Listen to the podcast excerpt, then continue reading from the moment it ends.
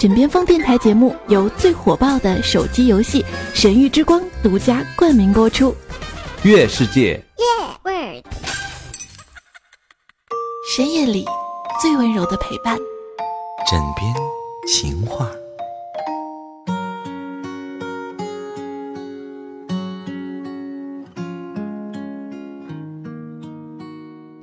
一个人只管自己做愉快的事情，而不管正确与否，肯定是不可以的。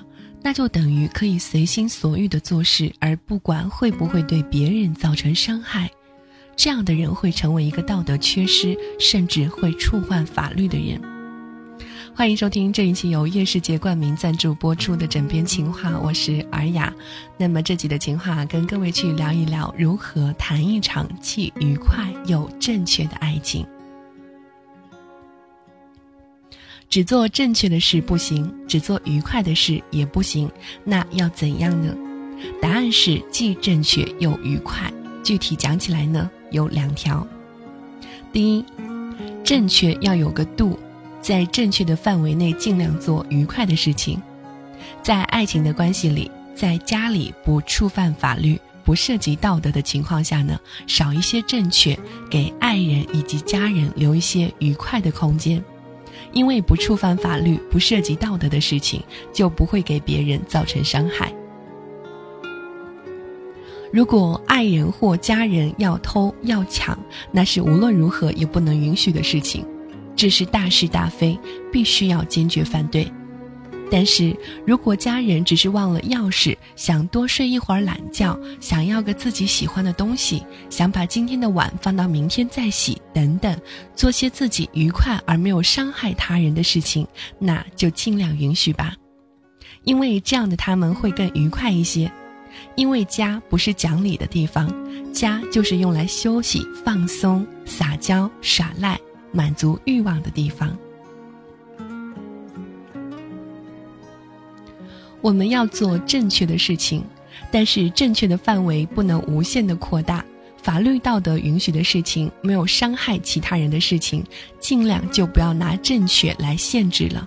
也就是说，在大的正确范围内，尽量做一些愉快的事情。所以以后你可以试试，当你的爱人开车走错了路。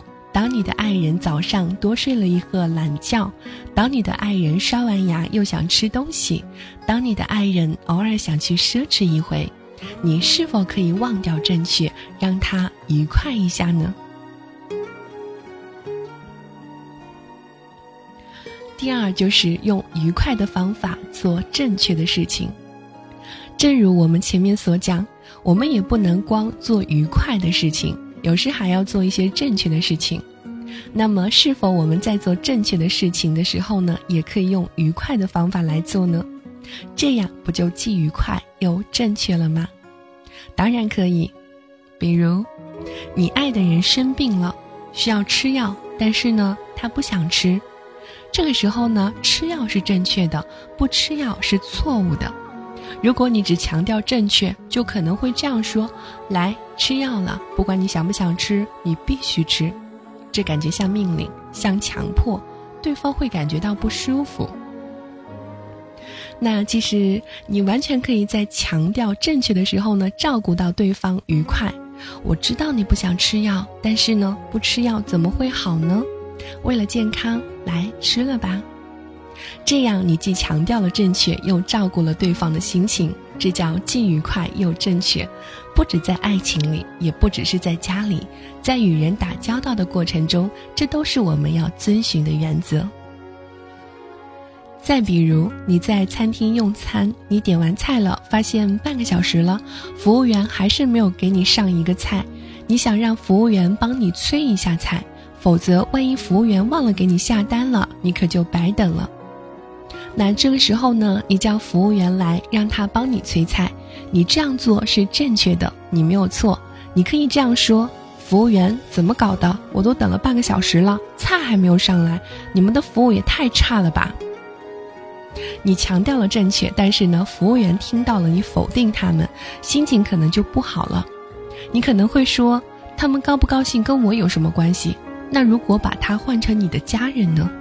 他们也是别人的家人，对吗？强调正确的时候，就不需要照顾到他们的愉快了吗？当然不是，你完全可以在强调正确的时候，也照顾到对方的心情。你可以这样对服务员讲：“服务员，我刚才点了菜，到现在已经半个小时了，还没有上菜，麻烦帮我看一下怎么回事好吗？谢谢。”就是这样，在爱情里。在家里，甚至在各种人际关系里，我们都尽量用愉快的方法做正确的事情，照顾到大家的心情。那你就幸福的同时，也别人让幸福了。大家都这么做了，整个社会也就更幸福了。所以，既愉快又正确，其实就是你愉快的同时，也照顾了别人的愉快。你就是属于前面讲的 A 类型的人，就是高爱的能力的人了。感谢收听这一期由月世界冠名赞助播出的《枕边情话》，我是尔雅。如果喜欢我的话，或者有什么问题要提出来的，要跟我交流的，都可以在我们的节目下方评论当中去留言，或者在喜马拉雅上面搜索到“治愈系尔雅”加关注就可以了。我们下期节目再见，拜拜。